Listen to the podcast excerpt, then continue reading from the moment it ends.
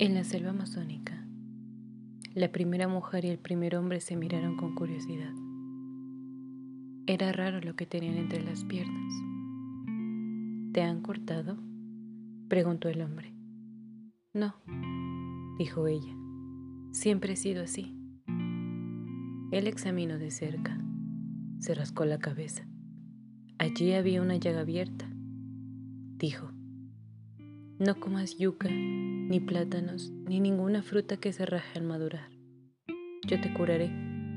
Échate en la hamaca y descansa. Ella obedeció. Con paciencia tragó los menjunjes de hierbas y se dejó aplicar las pomadas y los ungüentos. Tenía que apretar los dientes para no reírse. Cuando él le decía, no te preocupes. El juego le gustaba aunque ya empezaba a cansarse de vivir en ayunas y tendida en la hamaca. La memoria de las frutas le hacía agua a la boca.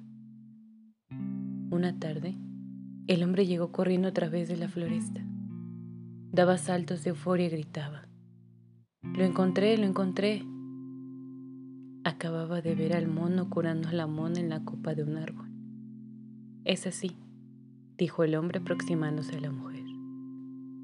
Cuando terminó el largo abrazo, un aroma espeso de flores y frutas invadió el aire.